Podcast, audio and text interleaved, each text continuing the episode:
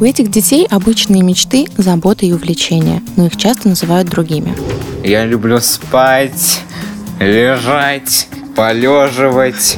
У меня есть медаль на третье место по конному спорту. И я себе поставила цель, то, что я себе заведу лошадь.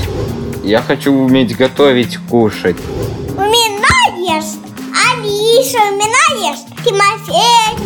У меня есть семья, это самые дорогие мне люди. У меня есть кошка, это тоже очень важный мне человек. Говорят, что у них ограниченные возможности и что они не могут жить обычной жизнью. Это не так. Фонд содействия благотворительности «Взрослеем вместе» и студия Soundstream представляют подкаст «Дети как дети». Мы расскажем о детях с особенностями без мифов и предрассудков. Когда я его выписывала, мне врач сказал, говорит, мамочка, откажитесь от ребенка, родите себе здорового. Некоторые детки проходят, ну и спрашивают, мама, а почему такой большой мальчик на коляске? Просто не нужно бояться таких людей, они ничем от нас не отличаются. Это обычные дети, обычный садик. Они также учат стишки, ходят на утренники, елки, также встречают Деда Морозов.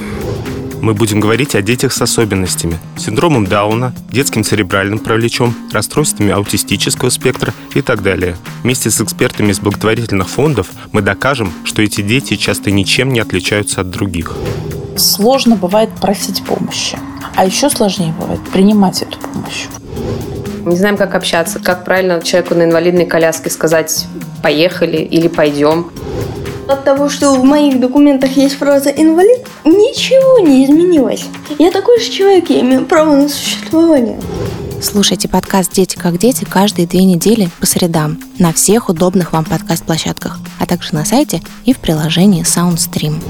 Мне бы хотелось научить других здоровых людей коммуницировать с такими людьми и дать им понять, что мы не идиоты, что мы такие же, как они.